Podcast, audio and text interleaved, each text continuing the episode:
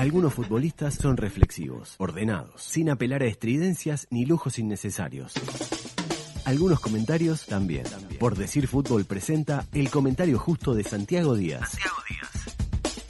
Bueno, señores, está, está eh, clasificado Nacional. Eso es lo más importante. O sea, más allá del partido en sí, de analizar el partido en sí, me parece que hay que contar algunas cosas que mm, terminan eh, siendo resultantes de esta victoria del equipo tricolor. Primero, la tranquilidad absoluta de ya estar clasificado para la próxima fase. Nacional podría jugar con suplentes, por ejemplo, los dos partidos que quedan del grupo, e igual estaría eh, clasificando, aún perdiéndolos esos partidos. Y eso le da un margen tremendo. Pero eh, también es cierto que llegó a este partido con mucha tranquilidad y por eso jugó con eh, un equipo absolutamente alternativo. Lo que le va a permitir jugar con Liverpool el próximo fin de semana, cuando se ponga al día con el torneo de apertura, con los titulares y con un equipo descansado. Eso es muy importante. Y yo hacía el ejercicio recién, pensaba de cómo arrancó todo esto para Nacional, lo mal que había arrancado el campeonato antes de la pandemia, lo inestable que estaba el equipo y lo poco que entusiasmaba este equipo tricolor después de que se retomó el fútbol, después de la pandemia. Aquel empate con Peñarol en el, en el clásico, en donde Nacional la verdad que fue muy conservador, generó muy poco y la verdad es que dejó una sensación bastante negativa aquel eh, triunfo contra River con los tres goles de Vergesio, que bueno, fueron tres puntos, pero en realidad el rendimiento del equipo había sido otra vez bastante pobre. Y Nacional fue construyendo eh, un rendimiento eh, cada vez más aceptable, generalmente los resultados lo acompañaron, obviamente que se dio algunos empates contra Defensor Sporting, contra Plaza, pero en general el equipo resolvía los partidos. Y creo que el la gráfica del rendimiento ha ido creciendo. Por ahí, con algunas inestabilidades, por ahí eh, no, no es una gráfica que crezca, digamos, con demasiada intensidad, pero, pero sí es verdad que me parece que Nacional ha, ha mejorado mucho en el aspecto eh, futbolístico. Y, y hoy está en una situación, la verdad, muy buena, porque si gana contra Liverpool, queda primero en el torneo eh, apertura a falta de dos fechas, primero y solo, o sea, dependiendo de sí mismo, gana los dos partidos y, sale campeón. Además, dos partidos que son bastante accesibles. Sabemos que en el fútbol uruguayo todos los partidos son complicados, todo eso que decimos siempre, que parecen frases hechas, pero este torneo ha mostrado que es verdad, porque se han repartido mucho los puntos y nada va a estar ganado para Nacional, pero está en una situación inmejorable para ganar el torneo. Primero tiene que ganarle a Liverpool, que viene de dos triunfos consecutivos, pero si lo consigue va a quedar en una situación, reitero, muy interesante. Y en la Copa Libertadores ganó todos los partidos, porque había ganado dos antes de la pandemia y ahora vuelve a ganar dos cuando se retoma la competencia de la Libertadores. En cancha de Racing, ante un muy buen equipo, como Racing, y después no era fácil hoy contra estudiantes de Mérida, con un viaje que nunca es, sencillo, generalmente son complicados los viajes a Venezuela por varias razones, de todo punto de vista y con un equipo totalmente alternativo, que siempre es muy difícil jugar con jugadores que no están acostumbrados a jugar juntos. Por supuesto que Nacional en este equipo tiene mucha calidad, tiene algunos jugadores que venían con minutos interesantes, yo diría la mayoría, y además cuenta con algo que es muy importante.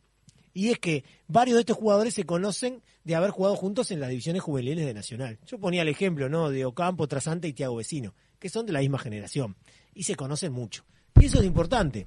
Ganadores de la Libertadores Sub-20. Ganaron la Libertadores Sub-20 hace algunos años atrás, creo que fue 2018 eso, ¿no? Y, y, bueno, yo creo que eso, es muy importante y eso habla muy bien de Nacional, que hace muchos años que tiene jugadores juveniles en su plantel de primera división. Em, que los sube a primera eh, y que los potencia y que le saca muy buenas prestaciones. Después, obviamente, los vende, que es la necesidad que tiene. Pero, pero eso le permite tener un plantel de mucha calidad, porque incorpora jugadores que vienen de afuera y además tiene una base juvenil que le permite tener un plantel amplio y rico. Y la verdad es que hoy, ante el estudiante de Mérida, eh, el equipo respondió muy bien. Teniendo en cuenta todas las dificultades que implicaba el partido, el viaje, eh, el poco tiempo de jugar juntos, el equipo alternativo en sí mismo, respondió muy bien, ganó 3 eh, a 1 y ganó bien. Por ahí el 3 a 1 puede parecer un poco exagerado y puede ser, pero en realidad Nacional casi siempre controló el partido. Empezó ganando eh, prácticamente enseguida con una buena jugada, un centro de campo y una definición de, de Tiago Vecino, ante un equipo venezolano que tuvo muchas dificultades para generarle juego a Nacional. Nacional hoy no jugó con un 4-2-3-1, sino que jugó con tres volantes de interior y tres puntas. Y realmente esperó atrás ante un equipo, reitero, que fue improductivo. Alguna cosa de mesa, ¿verdad? En la distribución, volante central, buen jugador, que ya yo la conocía, lo había visto jugar en, en el Estudiantes de Mérida, en alguna Copa Sudamericana sobre todo. Jugador interesante, con, con, buena distribución, con buena selección de pase, pero poca cosa más. Alguna eh, incidencia ahí por la derecha con las subidas de Enrique, que es el otro jugador bastante interesante que tiene Estudiantes de Mérida, pero en general Nacional lo controló bien y además aprovechó las pocas situaciones que tuvo como para concretar. Fue contundente, que eso es fundamental, además del primer gol de Tiago Vecino.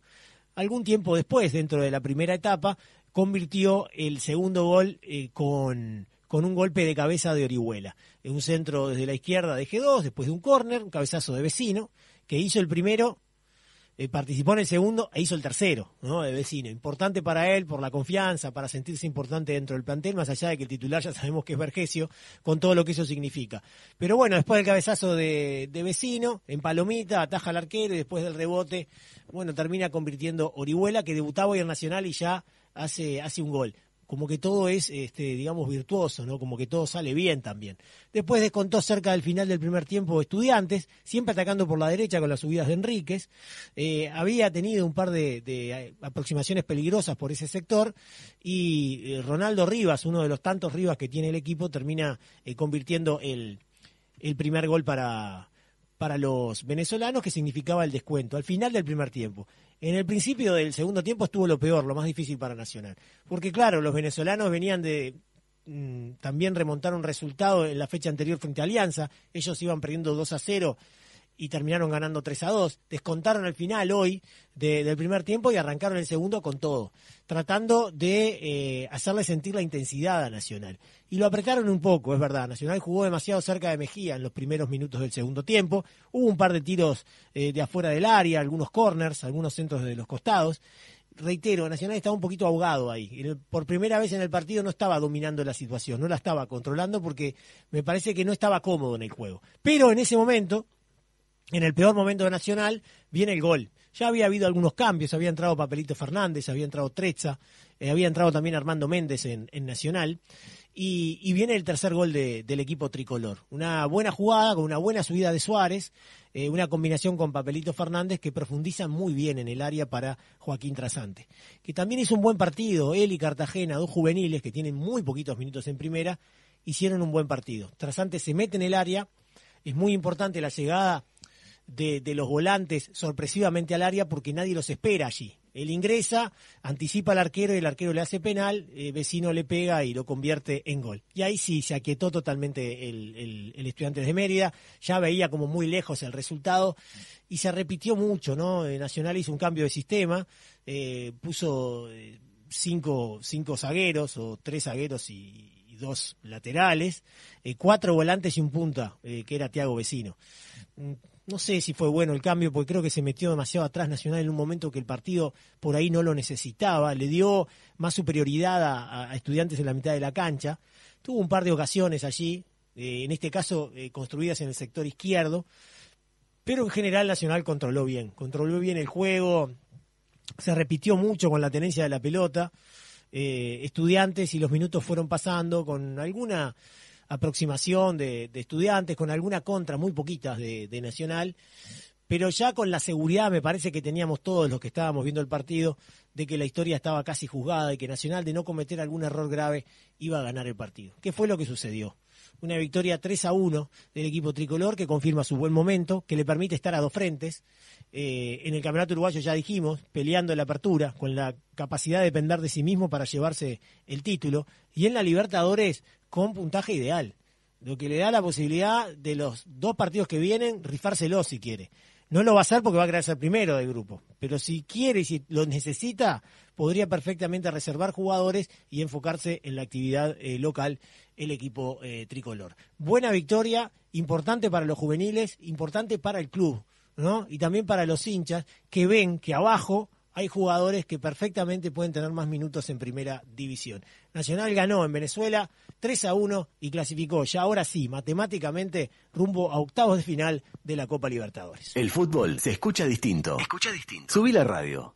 Para meter la pelota al fondo de la red, primero hay que llegar al área rival.